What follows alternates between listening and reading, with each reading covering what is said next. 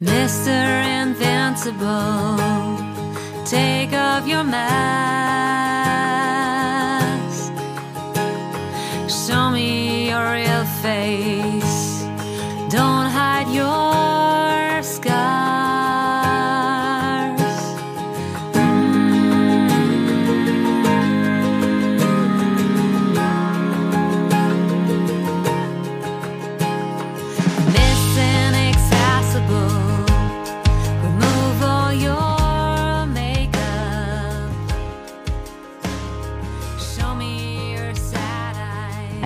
Wunderschönen guten Tag, einen wunderschönen guten Abend, wann auch immer du dir diese Folge anhörst. Und du hast schon gemerkt, das Intro war heute musikalisch ein bisschen anders als sonst. Das liegt daran, dass dieser wunderschöne Song, der im Übrigen Let Go heißt, von Raffaela gesungen wird. Und Raffaela ist nämlich heute bei mir im Podcast, bei mir im Interview. Und ähm, ja, ich würde sagen, wenn du gerade dabei bist, dir Vorbilder zu suchen von Menschen oder an Menschen, die kinderlos geblieben sind oder kinderfrei sind, ein Leben ohne biologisches Kind führen, dann würde ich sagen, ist Raffaela mit auf der Liste. Das wird eine Folge für dich sein, wenn du genau danach suchst oder auch wenn du nicht danach suchst. Und Raffaela ist, wie gesagt, Sängerin. Sie ist aber auch Rednerin. Eine ganz, ganz tolle Rednerin übrigens. Also für Hochzeitsfeiern, für Trauerfeiern, für was auch immer. Und ich finde irgendwie, also so fühlt sich das für mich an, hat sie ihre Stimme gefunden. Nach einer krassen Kinderwunschzeit, das muss man einfach mal sagen. Und sie teilt ihre Geschichte hier so mutig und so offen, Hut ab, ja. Sie hält mit nichts hinterm Berg. Sie sagt ganz klar, ich habe mich wie eine Maschine gefühlt während meiner äh, Kinderwunschbehandlung. Meine Ehe ist daran zerbrochen. Ähm, sie erzählt davon, wie es ist, wenn der Ex-Mann doch noch Vater wird. Ja, sie erzählt von ihren Depressionen die sie auch durch die Kinderwunschzeit bekommen hat. Also ich bin ganz berührt davon, dass sie so aufmacht, um dich, um andere Menschen mit reinzunehmen in ihre Geschichte, zu ermutigen und zu bestärken. Und das finde ich ganz, ganz wundervoll. Und du erfährst auch in dieser Folge, fand ich ganz spannend, dass sie den einen Moment gespürt hat, als sie wusste, es ist Zeit loszulassen. Sie erzählt, wie es ist, mit Mitte 30 nochmal bei Null anzufangen, ohne Mann, ohne Kind. Ja. Sie sagt auch ganz klar, Plan B ist für mich kein Trostpreis. Ein besonders bemerkenswerter Satz, wie ich persönlich finde. Und ähm, sie erzählt davon, wie so um ihren 40. Geburtstag rum nochmal so was hochkam, was da so zu bearbeiten war. Und ähm, bitte guckt mal auf die Website von Raffaela, habe ich auch in den Shownotes verlinkt, ähm, wenn ihr jemanden sucht. Wenn ihr jemanden sucht für eine Rede oder eine Sängerin oder beides. Oder auch, wenn du dich coachen lassen möchtest von ihr. Ähm, sie macht ja, ich würde sagen Stimmcoaching, aber ich bin keine, keine Fachfrau. Ähm, setz dich mit Raffaela am besten selber in Kontakt. Ja, und ansonsten würde ich sagen, vielleicht noch ein äh, Hinweis von mir. Ähm, ich würde mich super freuen, wenn du Lust hast, mir eine Spende dazulassen. Vielleicht einen Kaffee weniger bei Starbucks trinken und dafür den Spendenlink bei mir in den Shownotes klicken. Ich würde mich sehr, sehr, sehr, sehr freuen.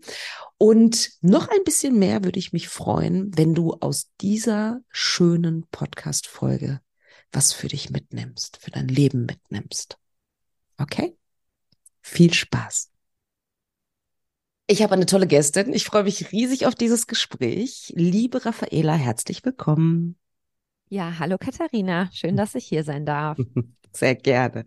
Erzähl ein bisschen von dir, äh, was auch immer du erzählen möchtest und natürlich von deinem sehr faszinierenden Beruf, wie ich finde. Ja, also ich bin 41, äh, wohne in Hamburg und ich bin von Beruf Sängerin, freie Rednerin und Sprecherin. Und Ah. ähm, ja, ich rede auf Hochzeiten, auf Trauerfeiern, auf allen möglichen Anlässen, die sich so ergeben. Also ich mache eigentlich alles, was mit Stimme zu tun hat. Wahnsinn. Passt ja auch total gut zusammen, ne? Also Sängerin und Rednerin zu sein. Ich finde das eine tolle Kombi. Ja, das macht auch wirklich sehr viel Spaß. Und man sagt ja auch so immer, die Stimme ist der Spiegel der Seele und Ja. mit Stimme kann man unheimlich viel ausdrücken, sei es ausdrücken, also sei es im Gesang oder eben auch ähm, in der Rede. Ja, ganz, ganz toll. Und man kommt den Menschen auch so nah, ne? Das haben wir so ein bisschen gerade im Vorgespräch auch gehabt, ne? Dass, äh, wenn die Menschen das möchten, kommt man ihnen nahe tatsächlich, wenn man Traurednerin ist zum Beispiel, ne? Das stimmt. Dann erzählen die mir ganz viel Privates und Mhm. ich sage immer, sie legen ihre Geschichte in meine Hände. Das ist Mhm. eine sehr vertrauensvolle Aufgabe und ähm, ja, da bin ich sehr, sehr dankbar für und das macht einfach unheimlich viel Spaß. Ja, das glaube ich dir. Und ähm, vielleicht so ein kleiner Exkurs. Wie, wie kann ich mir das dann vorstellen? Ähm, fällt, also wie leicht fällt dir das dann sozusagen, die Rede an sich zu schreiben? Ist es schwierig oder wie ist da so der Prozess bei dir? Also das kommt so ein bisschen drauf an, ähm, wie sehr das Paar aufmacht, sag ich mal, ne? Wenn die Ja. wirklich ihr Herz aufmachen und mir Einblick geben und ganz viel erzählen, dann fällt es mir auch sehr, sehr leicht, diese Rede dann zu schreiben. Ähm, aber ich sag mal so, der Schreibprozess ist jetzt nicht das Schönste an dem Beruf, ja. Ja. Also Ja, das ja. Schönste ist wirklich, ähm, die Rede dann am Ende zu halten, die Emotionen zu sehen, zu sehen, wie die Menschen sich freuen, für sie zu singen oder auch die Gespräche, der persönliche Kontakt und ähm, das Schreiben, das gehört halt dazu, ne? Ja, Wahnsinn, sehr, sehr spannend. Ja, du bist ähm, nicht wegen diesem Thema bei mir im Podcast, sondern ähm, du bist auch letztendlich kinderlos geblieben. Wenn ich das so sage, was macht das mit dir? Was fühlst du? Ähm, das ist äh, tatsächlich tagesformabhängig. Also ich mag den ähm, Begriff kinderlos nicht so richtig, weil er ja immer so ein Defizit impliziert. Und ähm, es gibt durchaus Tage, da macht mich das noch sehr traurig. Mhm. Und da finde ich das sehr schade. Aber es gibt auch Tage, ja, da bin ich fein damit und sag, okay, ich habe halt keine eigenen Kinder. Und das ist aber auch okay so. Und manchmal ist es auch gut so. Ja, ja, das äh, kann ich sehr fühlen, verstehe ich gut. Erzähl ein bisschen, wenn du magst. Ähm, Raffaela in ihren Zwanzigern, was, was stelle ich mir vor? Hatte die 20-jährige Raffaela dieses Bild von Familie mit Kindern im Kopf oder wo standest du da so im Leben? Ja, auf jeden Fall. Also ähm, nicht konkret damals. Also in den 20ern hatte ich noch keinen konkreten Kinderwunsch, auch nicht Ende der 20er, aber für mich war immer klar, äh, das gehört irgendwie dazu. Also ich habe da auch ganz naiv gedacht, äh, ja, das wird dann auch so sein. Also ein oder zwei Kinder, äh, das, das war so das Bild von meiner Zukunft. Ja, verstehe ich. So ganz selbstverständlich eigentlich, ne? Ja, ne? Wahnsinn, ne? Das, äh, aber es ist ja auch schön, dass, dass man das zu der Zeit auch noch als selbstverständlich nimmt, Ja, ne? Dass man da noch nicht, nicht so, keine Das Ahnung, denke Zweifel im Kopf auch, hat. ja. Ne? Letztendlich, ne? Und ähm, dann hast du auch den, den, den richtigen Mann dafür gefunden. Äh, wie alt warst du da? Ähm, also geheiratet habe ich mit 26 und da waren wir, glaube ich, so drei Jahre zusammen. Ja, Ah, ja. also noch relativ jung. Ja. Und es war dann auch nicht direkt Thema. Also es Okay. war jetzt, äh, ne, kennt man ja, bei der Hochzeit oder spätestens nach der Hochzeit fangen alle an zu fragen. Aber ähm, bei uns war das noch gar nicht auf dem Zettel. Also es war klar, wir sind jetzt erstmal beruflich irgendwie unterwegs und genießen auch die Zweisamkeit. Ähm, irgendwann wird es so sein, aber jetzt nicht so, dass so mit der Hochzeit direkt die Kinderplanung losging. Okay. Und wann ging es dann bei euch los? Also wie, wie viele Jahre habt ihr eure, eure Zweisamkeit genossen und wann habt ihr gestartet? Also das ging los so Anfang 30. Mhm. dass ähm, wir konkreter darüber gesprochen haben und ähm, ja, wie soll das gehen? Wann stellen wir uns das vor? Wollen wir mal loslegen? Das Problem war allerdings damals, ähm, ich hatte meine Tage nicht und deshalb war von Anfang an klar, ähm, da sollten wir mal gucken oder da brauchen wir vielleicht Unterstützung. Deshalb haben wir diese Phase, wir probieren einfach mal, Okay. ähm, übersprungen sozusagen. Okay. Und wenn du sagst, du hattest deine Tage nicht, also war das schon immer so sozusagen oder kam das dann mit Anfang 30, hat sich das dann so, Ja, das War so hat sich so Prozess. eingeschlichen. Okay. Das war so ein Prozess. Also, Okay. ähm, warum das so war, keine Ahnung. Ich hatte ähm, viel Stress beruflich zu der Ja. Zeit. Ähm, ich war auch sehr dünn. Ähm, ja, also so richtig kennt man den Grund ja Ja. nicht. Hat, konnte mir damals auch niemal, niemand beantworten. ja. Und ähm, man hat ja auch nie einen Grund gefunden. Ah, Aber es okay. war also klar, ja, da sollten wir mal nachfragen, so. Okay. Aber ich ging immer noch davon aus, ja, das, das wird sich ja irgendwie beheben lassen. Da wird es eine Lösung für geben und dann klappt das. Du bist damals, äh, also relativ schnell ins Kinderwunschzentrum überwiesen worden. Wie war das für dich? Äh, ich war hoch motiviert, äh, Hm. optimistisch und hatte viele, was heißt viele, ich hatte einige Bekannte um mich herum, die das auch gemacht hatten und die dadurch schwanger geworden waren. Und äh, deswegen war ich überzeugt davon, ja, da kann man ja jetzt mit der modernen Medizin ein bisschen nachhelfen. Das ist ja Ja. nicht schlimm und dann wird das funktionieren.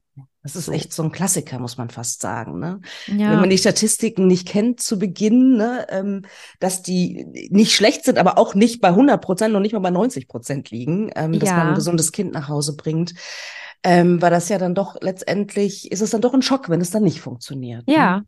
Und man Ja. sieht ja dann auch diese ganzen Babyfotos, ne? Ja. In dem Behandlungsraum hingen ganz viele Babyfotos und äh, Danksagungskarten. Und ich dachte so, ja, das wird jetzt bei uns auch so werden. Ja. Und leider ist, war dem nicht so. Ne? Ähm, magst du ein bisschen erzählen, wie du die Kinderwunschbehandlung für dich empfunden hast? Ja, also für mich waren diese drei Jahre eine ganz äh, schlimme Zeit. Äh, ich habe auch sehr schnell gemerkt, okay, hier geht es nicht um meine Gefühle, um meine Befindlichkeiten, sondern die Frau muss schwanger werden um jeden Preis. Und ich habe auch schnell gemerkt, was da auch für eine Industrie hintersteckt. Ja. Ähm, es geht ja auch einfach sehr viel um Geld und Ja. auch immer, wenn der Test negativ war, dann äh, hieß es nicht, ah, nehmen Sie sich doch auch mal eine Auszeit Ja. oder holen Sie sich therapeutische Unterstützung oder was auch immer man da an Hilfsangeboten hätte machen Ja. können, sondern es ging immer nur darum, machen Sie einen neuen Termin aus für den nächsten Versuch. Wow. Und ich war im Tunnel so, ne? Ja, also hast du auch für dich selbst nicht in dem Moment nicht reflektieren können, oh, ich, es ist, glaube ich, nicht schlecht, wenn wir jetzt mal drei Monate irgendwie, wenn ich mich Nein. mal auf was anderes konzentriere. Nein, Ach, krass. nein, ich war so, ich will das, so unbedingt jetzt. So, Ja. und dann geht's halt weiter und dann ist halt der nächste Versuch. Und ich habe mich immer schon mit einem Baby gesehen, Ja. beziehungsweise uns. Und äh, ja, also das, da, ich hatte da überhaupt keinen Zweifel dran. Und ich dachte auch, okay, das Vorgehen, das muss jetzt so sein. Der wird ja schon wissen, was er da tut, der Arzt, ne? Ja. Also hast es auch nicht hinterfragt, gewissermaßen höre ich daraus. Damals nicht, nee. Hm, Ja, Das werfe ich mir auch heute ein bisschen vor, ne? Oh, Dass ich da so ja. sehr naiv und blauäugig dran gegangen bin. Ähm, klar, Mhm. für den Anfang ist das vielleicht auch ganz gut, ne? Ja. Dass man nicht erstmal sich damit beschäftigt, was kann denn hier alles schiefgehen und Ja. wie hoch sind denn die Zahlen. Ähm, es kann ja auch sein, dass es nicht klappt, sondern dass man erstmal davon ausgeht, das klappt. Das ist ja auch eine gute Grundeinstellung. Absolut. Aber ja, ich bin da so drin verharrt Ja, irgendwie. ja. und Ach, mach war auch richtig Vorwürfe. gefangen. Ja, glaube ich dir. So. Spannend ist natürlich, ähm, wie bist du dann letztendlich da rausgekommen aus diesem ähm, selbstgebauten emotionalen Gefängnis? Ist es ja irgendwie, finde ich. Wie bist du rausgekommen?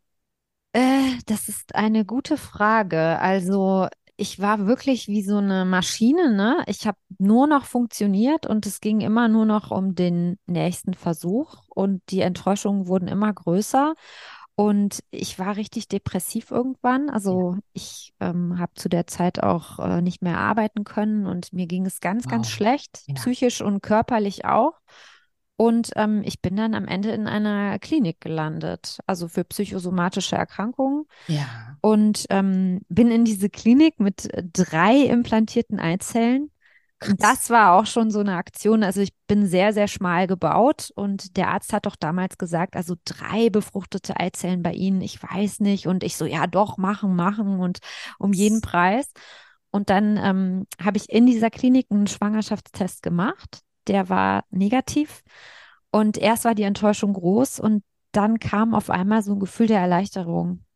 Dann war so, okay, ich will das alles nicht mehr. Wow. Das war ganz plötzlich. Ja So, dass Wahnsinn. ich so auf, als ob ich so aufgewacht sei und dachte so, was mache ich hier eigentlich? So, das kann doch nicht sein. Was tue ich mir an, meinem Körper?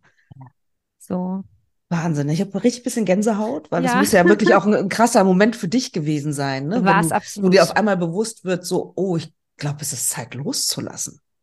Das ist Ja. ja ein Meilenstein letztendlich, ne? Also das, das verändert ja alles. Absolut. Es, ich kann es auch gar nicht erklären. Also es war es war ganz plötzlich und es war eine Erleichterung, als ob so ganz viele Steine von mir auffallen, abfallen. Und ich wusste auch so, okay, jetzt ist vorbei mit diesen Spritzen, mit diesen ganzen Terminen, mit diesen ganzen körperlichen Nebenwirkungen, die ich auch wirklich stark gespürt habe.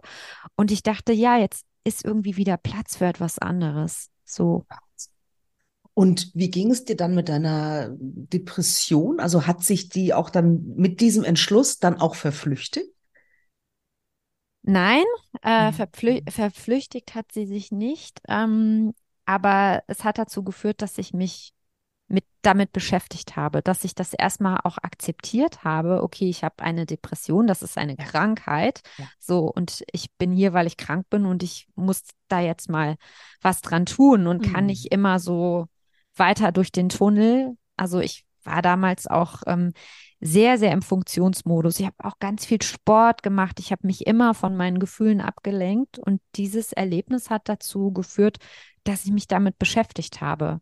Auch was steht dahinter? Es waren auch ganz viele Ängste vor einer Schwangerschaft im Spiel, die ich auch gar nicht so auf dem Zettel hatte, ne?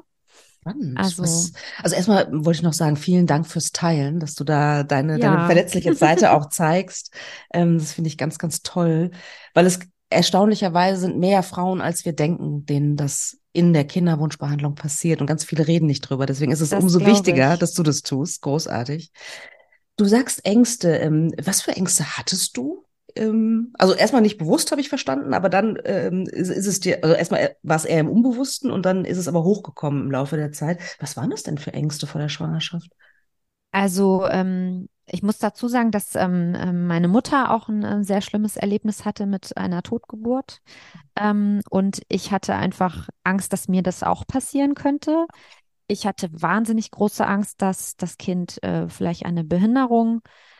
Also ich hatte schon immer so das Gefühl, okay, mit dieser Kinderwunschbehandlung versuche ich ja etwas zu erzwingen, was die Natur nicht wollte. Mhm. Und deswegen hatte ich ganz, ganz große Angst, dass ich ein Kind bekomme, was nicht gesund ist und dass ich dem vielleicht nicht gewachsen sein könnte. Ja. Ich hatte große Angst auch vor den körperlichen Veränderungen damals. Mhm. Obwohl ich mir das so sehr gewünscht habe, hatte ich einfach Angst, äh, d- das, ja, dem nicht gewachsen zu sein, Ja. körperlich wie seelisch irgendwie. Ja, spannend, diese Ambivalenz, die da drin Ja, steckt. total. Ne? Ja, Wahnsinn. Total. Kann ich aber ähm, total gut verstehen. Und, und vor diesem Hintergrund ja noch krasser, dass du dir drei Embryonen hast einsetzen lassen. Ne? Wie, wie krass du über deine Ja. Gefühle rübergegangen bist. Ne? Das ist ja. Absolut. Es war auch ein bisschen verantwortungslos. Also nicht nur von mir, auch von dem Arzt. Irgendwie Ähm, schon, ne? Ja. Ne, ich dachte so, ach ja, mit Zwillingen wäre ja nett, Ja. aber äh, also ich habe Wahnsinn. mich auch nie mit drei Kindern gesehen. Also Ja. ich dachte nur, okay, dann sind die Chancen ja höher und wir haben ja schon alles ausprobiert und mein Problem war immer, dass sich nie was eingenistet hat, nie. Äh, und dann dachte ich, okay, wenn das drei sind, dann ist die Chance wenigstens größer, dass sich wenigstens eins einnistet. Ja, klar. Und vielleicht war auch schon in deinem Unterbewusstsein sowas wie, dann habe ich auch alles getan. Mehr geht Ja. dann vielleicht auch nicht. Ne? Ich glaub Muss auch. man ja sagen. Ne? Ja, genau. Das war so, ich habe alles gemacht, genau. Ja, ja. Was war mit deinen Selbstzweifeln, mit deinem Selbstbewusstsein auch? Ich erinnere mich, bei mir war das, ähm, ja, war das sehr runterreguliert, um es mal vorsichtig auszudrücken. Wie war das bei dir? Ja, war dann auch so. Also äh, es war dann schon auch dieses Gefühl da, wo ich vorher immer sagte, okay, wir gehen in diese Kinderwunschbehandlung, aber ich möchte gar nicht diesen Film fahren. Ich bin keine richtige Frau, weil das Genau. nicht klappt Ja. und so. Aber genau in diesem Film war ich dann. Ich dachte, das ist doch was ganz Natürliches. Frauen werden schwanger. Alle Frauen werden schwanger. Warum kann ich das nicht? Ähm, und es war dann auch sehr schnell klar, es lag an mir. Also woran kann man bis heute nicht sagen. Da habe ich auch noch dran zu knabbern. Ja, Aber es war ganz klar, es lag nicht an meinem Partner damals. Hm. Also der wurde sogar noch gelobt. Äh, ja, und ich dachte, okay, also es war klar, es liegt an mir. Und ich hatte große Schuldgefühle. Ja. Ich hatte viel mit Scham zu tun. Und Hm. ja, auch viele Menschen in meinem Umfeld damals, die dann auch gesagt haben, ähm, ja, ist ja auch klar, isst mal mehr und du hast Oh, zu viel Stress, okay. du machst zu viel Mhm. Sport, du, du arbeitest zu viel, du, also so, ich hatte wirklich das Gefühl, okay, das muss ja an mir und meinem Lebensstil und meinem Körper liegen, dass das Wow. nicht funktioniert. Ja.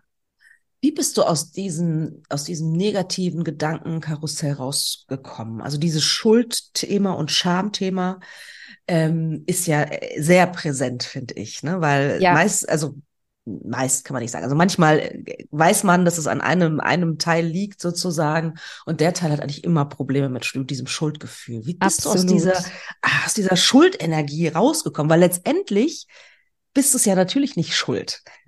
Das hast Ja, du ja nicht also entschieden. Ja. Das äh, war ja auch mein Gefühl dazu. Mein Kopf wusste, okay, hier geht's nicht um Schuld, ist ganz klar.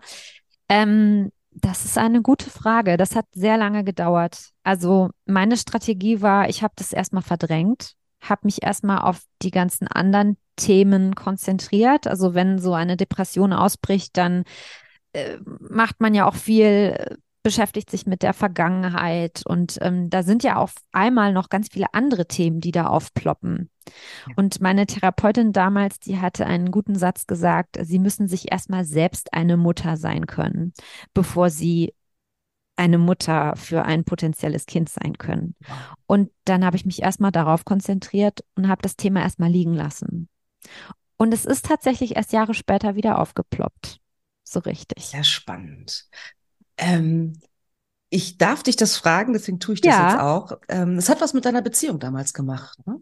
Dieser Weg, den Ja. ihr gegangen seid. Ja, auch, ja. Also die, ähm, ich war verheiratet und ähm, für uns war klar, Kinder gehören dazu und Ja. ähm, das hat unsere Ehe leider nicht überlebt. Das ist dann sicherlich nicht der einzige Grund, so rückblickend, ne? Aber das ähm, hat uns wirklich den Rest gegeben, dieses, diese Behandlung einfach, diese, diese drei Jahre, nicht nur für mich, sondern auch für meinen Ex-Mann, glaube ich, war es eine ganz, ganz schlimme Zeit. Und wir haben das einfach nicht geschafft. Das, da Mhm. wird auch ja oft nicht drüber gesprochen. Ne? Es, Absolut. ist, Ja. es macht ja was mit einer Beziehung und Natürlich. wir hätten uns Hilfe holen sollen, Ja. ähm, denke ich, aber das haben wir damals einfach nicht so gesehen. Ne? Und Ja. Ja, verstehe ich total. Und, und Ja. danke auch darüber, dass du darüber sprichst. Ne? Also auch äh, meine Beziehung stand kurz davor, tatsächlich ähm, ähm, auseinanderzugehen, ne? weil es Mhm. einfach so viel Druck erzeugt letztendlich. Ne? Dieser, dieser Tunnel, in dem man dann irgendwann ist. Ja. Ne?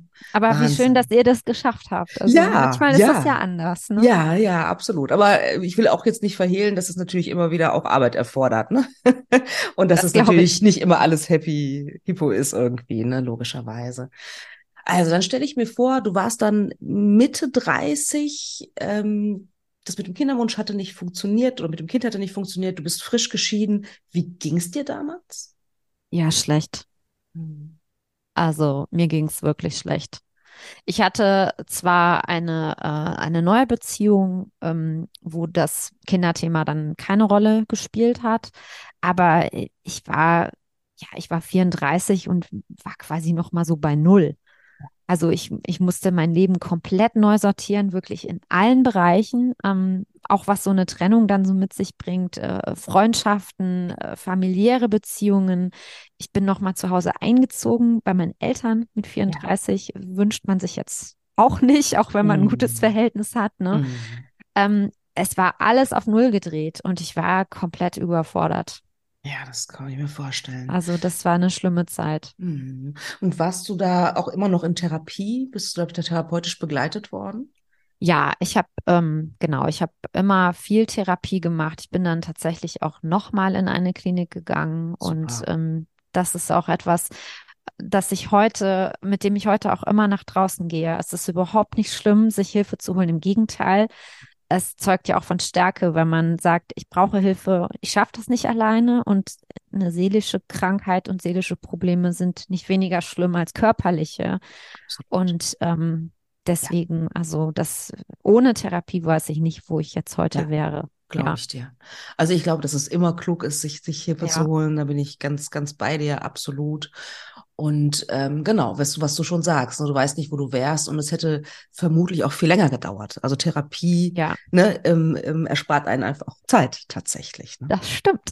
Und man lernt sich besser kennen. Ja. Man lernt sich überhaupt kennen. Oh ja, auf jeden Fall. Und als es dir dann wieder besser ging, wie, wie hast du dein Leben oder wie, mit welchem Gedanken, mit welchem Mindset bist du dein Leben dann wieder angegangen? Ähm, also ich habe erstmal für mich verstanden, ich kann auch ein Leben mit Kindern haben, die nicht meine eigenen sind. Ah ja. Also Patenkinder zum Beispiel, Kinder von Freundinnen. Ich bin gerne mit Kindern zusammen. Ich kann aber heute auch sagen, ich bin froh, wenn ich diese Kinder auch dann mal wieder abgeben darf und ähm, habe auch sehr, sehr viele Freiheiten in meinem Leben und habe dann eben ähm, mich auf meine Leidenschaft konzentriert, habe mich als Sängerin äh, wahnsinnig weiterentwickelt, habe ganz viele Kurse gemacht, Fortbildungen, habe neue Menschen getroffen, habe mich vor allen Dingen auch mit Menschen umgeben, die selber keine Kinder haben, auch die bewusst keine Kinder haben. Also ich habe viele Frauen in meinem Freundeskreis, die aus den unterschiedlichsten Gründen kinderlos sind. Ja. Und ähm, das hat mir auch sehr geholfen, weil vorher hatte ich nur Freundinnen, die auch Kinder hatten oder Kinder wollten oder schwanger waren.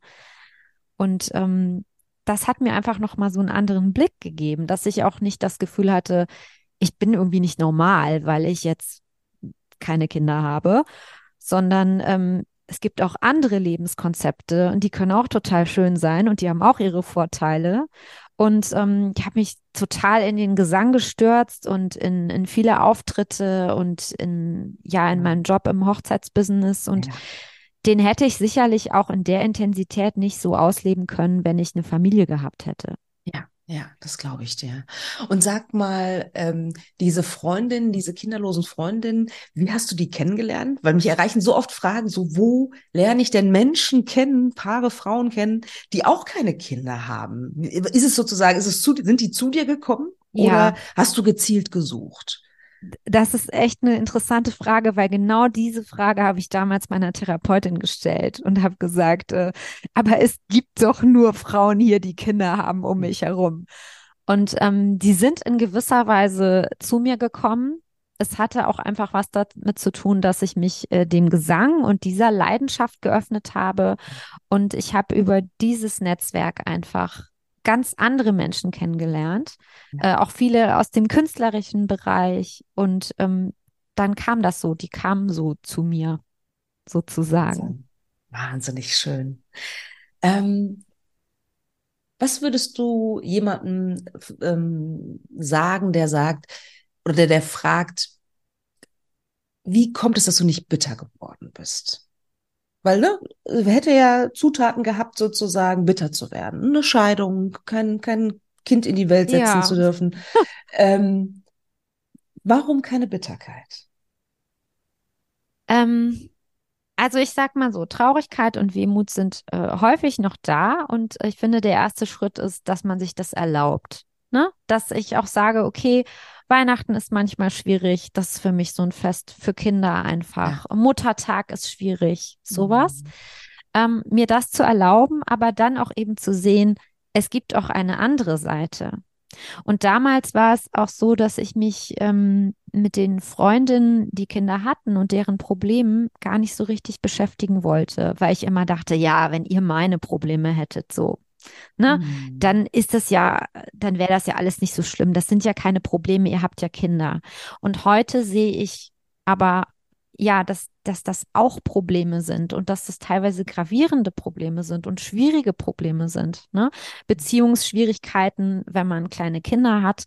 Ähm, und ich nehme das einfach ernst und bin dann dankbar, dass ich nicht in diesen Situationen bin. Und ich sehe Mhm. einfach die Vorteile und sehe, sehe meine Freiheiten. Und ich habe einfach eine Seite, die sehr freiheitsliebend ist, die sehr künstlerisch, äh, kreativ, neugierig ist, die ich anders nicht hätte ausleben können. Und die habe ich entdeckt. Und ähm, es war erst so Plan B. Ähm, und Plan B klingt, klingt immer so ein bisschen wie Trostpreis, Ja. ne? Aber mittlerweile ist es so, ja, es, es gibt auch keinen, mit dem ich tauschen möchte. Also, Wie schön. Was für ein schöner Satz, ne? Und überleg mal, ähm, wo du heute stehst, ne? Und dein 32-jähriges Ich, sage ich jetzt mal, die hätte dir das, hätte das wahrscheinlich nicht glauben können, dass du Nein. diesen Satz sagst Nein, in einem Interview. Absolut nicht. Wie wundervoll. Und sag mal, diese, diese Trauer, die ab und zu noch mal da ist, beziehungsweise auch die Trauer dann, diese akute Trauer, als du dann gewusst hast, ich muss loslassen oder für den Moment zumindest loslassen, diesen Mhm. Kinderwunsch. Wie bist du mit der umgegangen? Hattest du, hast du ein Ritual gemacht? Hast du irgendwas ganz aktiv gemacht, dich mit dieser Trauer auseinanderzusetzen? Ähm, ja, also ich bin ein großer Fan von Therapie, du hast es schon gemerkt. Ich habe dann eine Psychoanalyse angefangen. Ah, spannend. Ähm, das hat, das ist in der Tat sehr spannend und das hat mich noch mal näher zu mir selbst gebracht und mir eben auch gezeigt, was sonst noch so hinter diesem Kinderwunsch steckte. Ne? Zum Beispiel, dass ich mich sehr einsam gefühlt habe und dass ähm, ein Kind für mich schon auch so ein bisschen die Möglichkeit war, meine ganze Liebe irgendwo hinzugeben und ähm, Nähe herzustellen. Und das habe ich mir einfach mit anderen Menschen gesucht. Und ähm, aber so ein Ritual habe ich eigentlich nicht, nee. Also ich Mhm. schreibe sehr viel. Ich habe sehr viel Mhm. Tagebuch auch geschrieben. Ah, okay, das hilft. Ähm, ich habe Songs geschrieben, auch wo das Oh, das Thema hilft so ein auch. bisschen Schön. versteckt ist. Spannend. Ähm, ja, so vers- aber es gab jetzt kein Abschiedsritual. Es gab auch nicht den Tag, an dem ich gesagt habe, okay, ich bin das Thema jetzt los. Es hat mich immer mal wieder so eingeholt, auch als ich 40 geworden bin. Genau, das, daran wollte ich nämlich auch nochmal anknüpfen, Ja. wo du das vorhin gesagt hast, es kam irgendwann wieder, also um deinen 40. Geburtstag rum. auf jeden Fall. Was war da, was waren das für Gedanken, die du hattest? Also es war, äh, 40 war immer so meine Grenze, ne? Also Ja. ich hatte immer gesagt, okay, wenn wir Kinderwunschbehandlung machen und so, also ab 40, das war für mich, irgendwie habe ich das nicht mehr gefühlt, mit 40 Mutter zu werden. So, und als die 40 dann da war, dann war das so, als ob mir das jemand nochmal schriftlich gegeben hätte. So, du wirst in diesem Leben nicht mehr Mutter werden. So.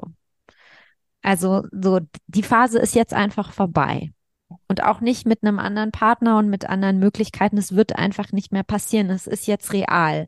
Und dann war das, was ich auch lange verdrängt hatte, war auf einmal wieder da.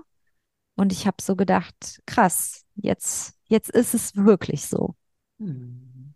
Wow. Und ja, es kam auch dazu, dass mein Vater sehr schwer krank war und ähm, wir uns dann auch verabschiedet haben und er vor Mhm. kurzem verstorben ist. Und äh, das hat es auch nochmal hochgeholt. Ja, Also einfach, weil ich dachte, okay, was ist denn, wenn ich da mal sterbe? Ähm, dann kommen keine Kinder, die sich von mir verabschieden. Und ich habe auch sehr damit gehadert, weil mein Papa sich das sehr, sehr gewünscht hat, Opa zu werden. Der hatte auch keinen Hehl draus gemacht, Oh, wow. äh, hat diesen Wunsch auch öfters mal ähm, ja rausge äh, Ja. lassen. Ja.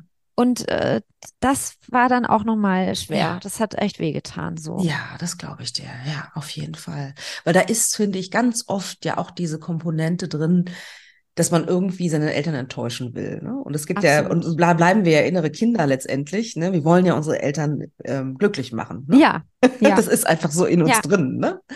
Und das auch nochmal zu akzeptieren, ne? dass man äh, keine Enkelkinder schenken kann, das äh, tut bei mir, also tut mir auch mal dann und wann nochmal weh, tatsächlich. Ne?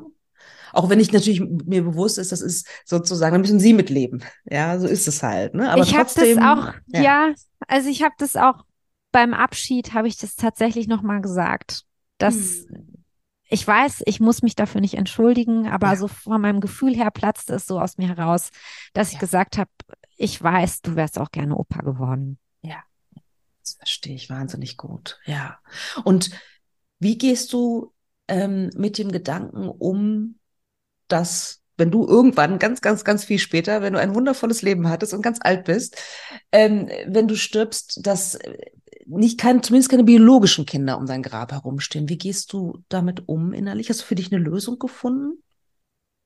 Äh, also eine Lösung in meiner Vorstellung ist es einfach so, ähm, es müssen ja nicht die eigenen Kinder sein.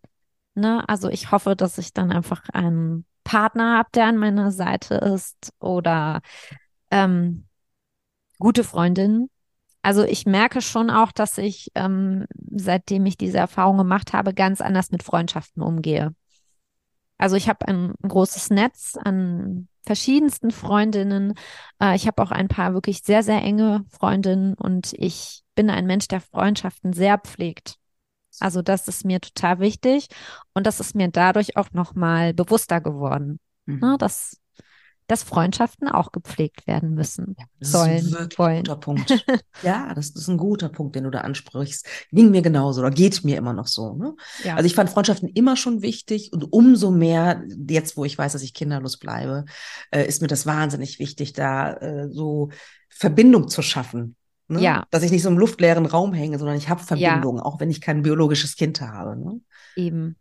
Das verstehe ich sehr gut. Also einfach, man hat ja auch einfach das Gefühl, ich kann was geben, Ja. ich äh, kann meine, meine Liebe und Zuneigung und ähm, meine Fähigkeiten, die Ja. kann ich ja auch meinen Freundinnen geben. Die muss ich ja nicht unbedingt meinen eigenen Kindern geben. Und ich Absolut. bekomme ja auch was, was Ja. ich vielleicht sonst von meinen Kindern bekommen hätte, ne? Ja, auf jeden Fall. Wahnsinn. Ähm, was würdest du sagen, war dein schlimmster Moment auf dieser Reise und was war dein bester Moment? Boah. Also schlimme Momente gab es viele, wirklich viele. Es gab körperlich sehr schlimme Momente. Also ich habe zum Beispiel ein äh, Gebärmutter-Scratching gemacht. Da wird die Gebärmutter wie mit so einer Art Rasierklinge angeritzt. Ja, es passiert Oh. ohne Betäubung. Oh, Ähm, oh, wow. es war kein schöner Moment. Nein. Ich war nicht vorbereitet auf diese Schmerzen. Ähm, es gab einen Moment, wo einen, eine enge Bezugsperson aus der Familie fragte, an wem liegt es denn? Und ich sagen musste, an mir. Und es kam nur ein Mhm. Das war ein sehr schlimmer Moment. Es war auch ein sehr schlimmer Moment, als ich erfahren habe, dass mein Ex-Mann, zu dem ich heute eine gute Beziehung habe, Vater geworden ist. Wollte, die Frage hatte ich tatsächlich Ja. auch noch im Kopf. Gab es diesen Moment, ja? Wie, Den oh ja, Moment das gab glaub es, ich, ja. dass das ein schlimmer Moment war. Das, also es ist alles Ja. fein. Ich äh, Ja. kann mich auch für ihn freuen Ja. ähm, mittlerweile, aber als ich das erfahren habe, da, ähm, das war schlimm. Hat er dir das persönlich also gesagt? Ja. Okay. Ja. Also, ähm, ja, das waren Wow. die so die ganz Ja. schlimmen Momente. Es waren natürlich auch immer schlimme Momente, wenn ich in der Praxis angerufen habe, um zu hören, ähm, ist der Schwangerschaftstest positiv oder negativ? Und dann kam, es tut mir leid, Frau Klubert, bitte machen Sie einen neuen Termin. Äh, das war auch immer ganz furchtbar. Also da Ja. kam immer der große Zusammenbruch. Ja, das glaube ich dir. Und schöne Momente, tja, das ist eine gute Frage. Also in dieser Phase der Kinderwunschbehandlung gab es keine schönen Momente für mich. Das Wow. war wirklich, es gab keine schönen Momente. Also Nee. kein, keine Ahnung, mal ein Urlaub oder irgendwas, wo du mal durchatmen konntest. Das ist Wahnsinn.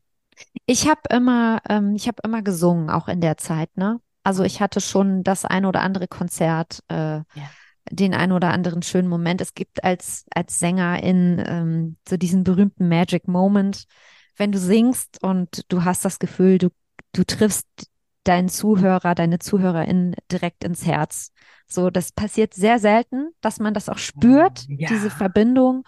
Und ähm, das habe ich schon ein paar Mal erleben dürfen und das hat mir immer wieder sehr, sehr viel Kraft gegeben. Also auch in der Zeit. Ne? Das kann auf einer Beerdigung sein, das kann nur auf einem großen Konzert sein, aber so diese, diese Momente, dass ich dachte, okay, ich kann auch emotional was geben, ich kann emotional auch Menschen erreichen und ich bekomme was zurück.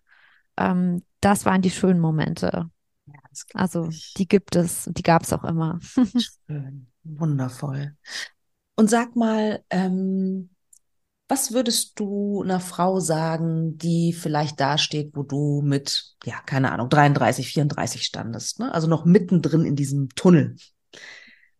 Hast du da Worte?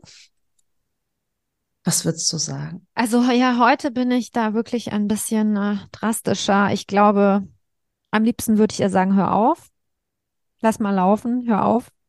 Aber äh, also aus dem Impuls heraus, ne? wenn, wenn ich da jetzt drüber nachdenke, ähm, würde ich sagen, hol dir Hilfe auf jeden Fall. Also auf jeden Fall psychologische Unterstützung, therapeutische Unterstützung, auch wenn du vielleicht in dem Moment denkst, ah, brauche ich doch gar nicht, ich schaffe das schon, unsere Beziehung hält das aus und ich bin eine starke Frau, ich schaffe das schon. Weil ich glaube einfach, man spürt diesen Punkt nicht und äh, es ist einfach die Gefahr da, dass man diesen Punkt einfach verpasst, Ja. zu sagen, ich kann nicht mehr, ich brauche eine Pause, ich brauche Hilfe und dann hängt man da so drin. Hm. Also das auf jeden Fall und auch nimm dir Zeit, also gerade auch in dem Alter und ähm, hör dir auch noch mal eine andere Meinung an. Also wenn du diesen Weg unbedingt gehen möchtest, Stimmt. geh vielleicht auch noch mal zu einem anderen Arzt in eine andere Klinik, wo es vielleicht auch anderweitig noch Unterstützung gibt. Hm. Das würde ich, glaube ich, sagen. Das sind alles gute Tipps tatsächlich. Super schön. Und sag mal, würdest du bejahen, wenn ich dich fragen würde, ob du ein glückliches, ein zufriedenes Leben führst? Ja, das würde ich bejahen. Also klar, mit Höhen und Tiefen, wie das jeder so hat, ne? Ja. Aber ähm, irgendwie denke ich, es ist alles gut so, wie es gekommen ist. Ähm, das sollte nicht sein mit mir und den Kindern. Das ist sehr traurig und das ist sehr schade. Ich glaube, ich wäre eine gute Mama gewesen, aber ich bin auch eine gute Nicht-Mama. So. Schön. Hast du denn äh, kleinere Kinder oder, oder Kinder, mit denen du dich ganz konkret umgibst? Ich glaube, du hast Patenkinder erwähnt. Ne? Ja, also meine beste Freundin hat drei. Die sind ähm, drei, fünf und sieben. Ah, noch klein.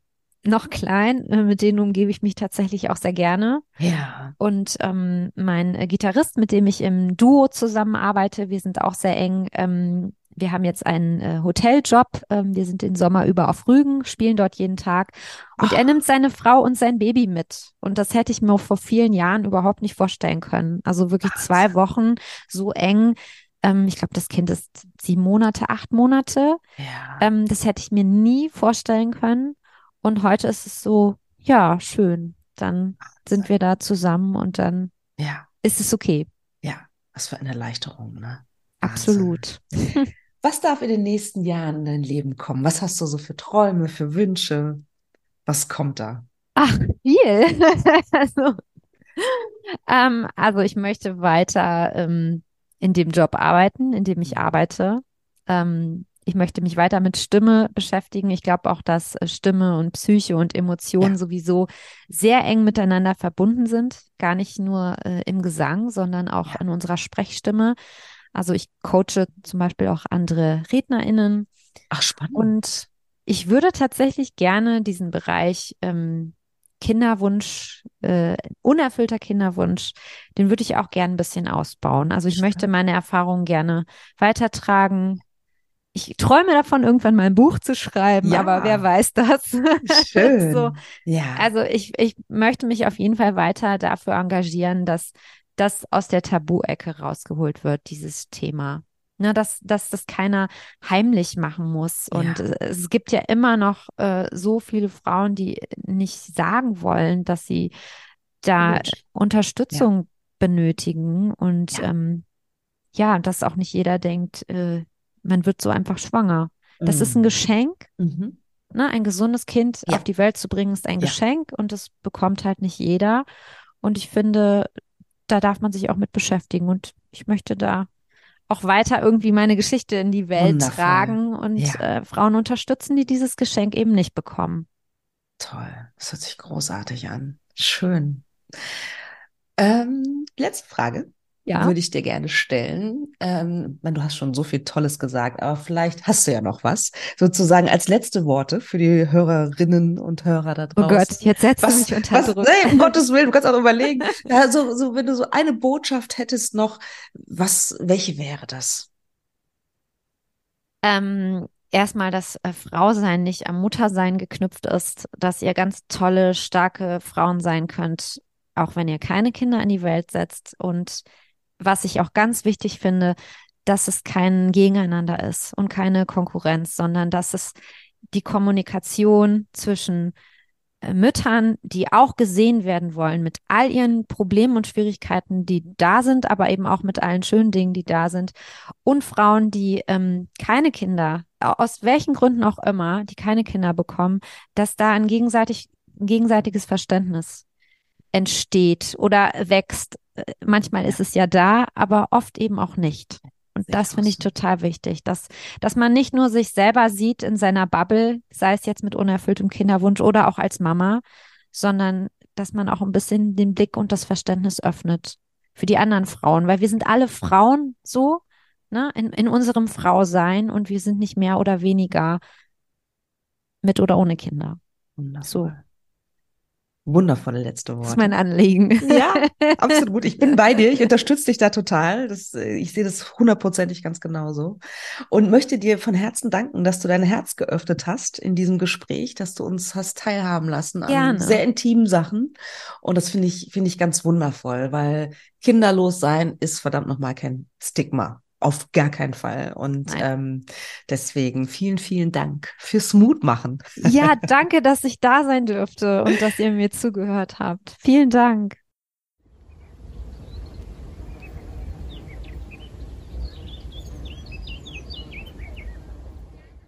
Mr. Invincible, take off your mask.